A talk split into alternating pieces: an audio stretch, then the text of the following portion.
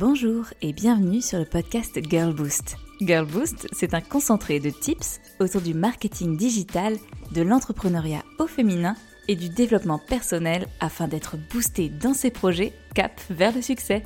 Rendez-vous chaque lundi pour un nouvel épisode afin de lancer la semaine du bon pied. Après mes premiers mois d'activité, j'étais heureuse.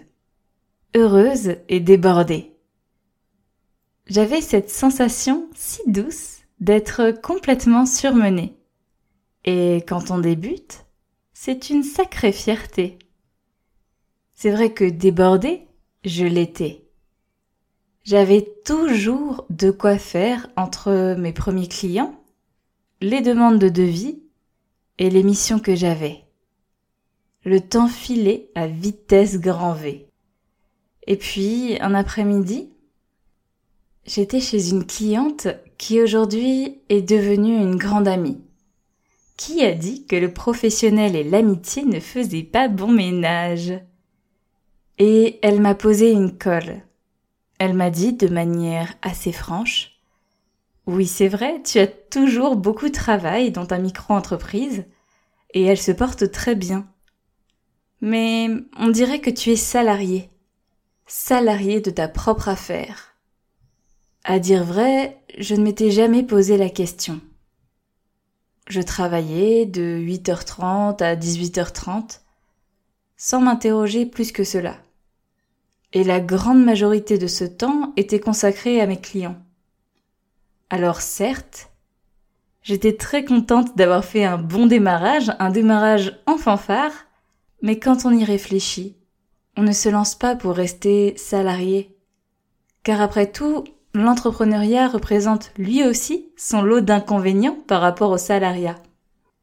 Pas de vacances, peu de retraite, on oublie le chômage et la protection du travail. On travaille pour gagner de quoi vivre, mais si on ne travaille plus, eh bien la vie ne suit pas non plus. Quand cet ami m'a dit cela, au début, j'ai entendu, mais sans comprendre vraiment.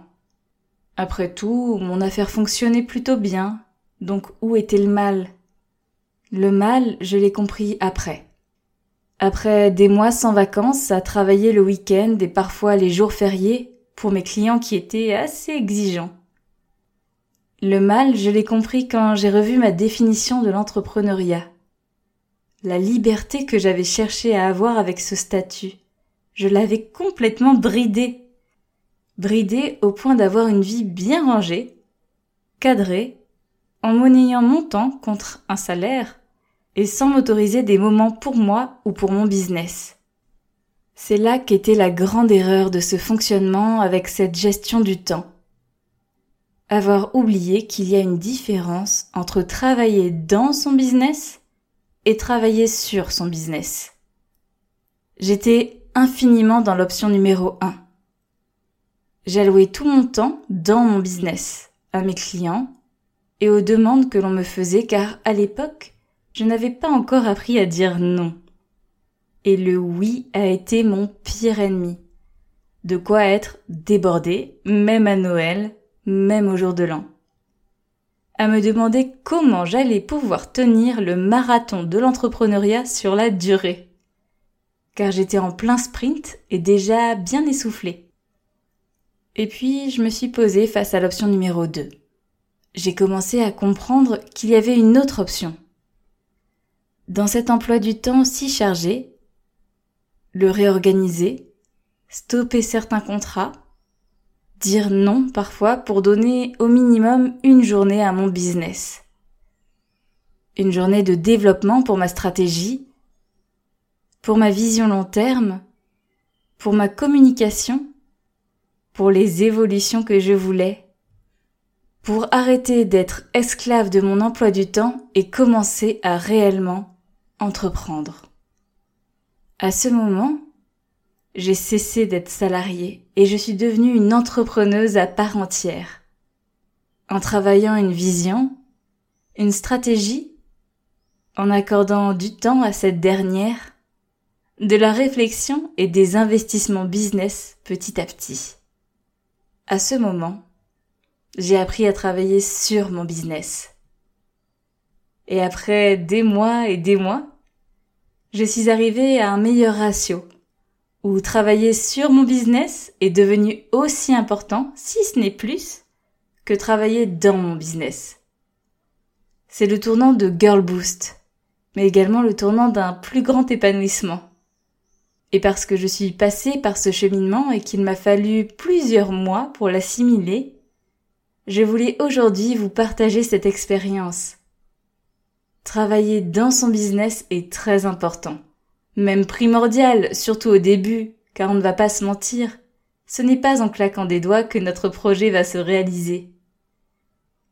Mais avec le temps, il ne faut pas oublier que travailler sur son business est tout aussi important pour créer la pérennité et pour faire évoluer ce premier jet car, bien sûr qu'au début, c'est un tout premier jet et qu'il va être amené à évoluer.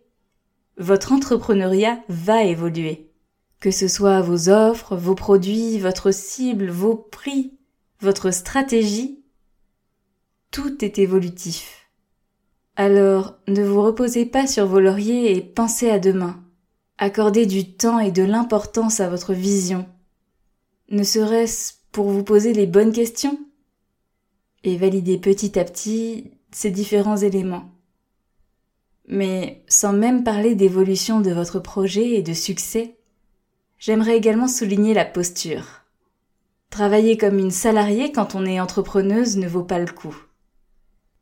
Si vous avez l'ambition de vous lancer, c'est pour créer la vie professionnelle dont vous rêviez. Gardez ce rêve en tête et ne vous faites pas avoir par les codes. Depuis notre enfance avec l'école ou plus tard l'université, les études supérieures, nous avons appris à obéir, à nous exécuter, à faire du par cœur et de l'automatisme.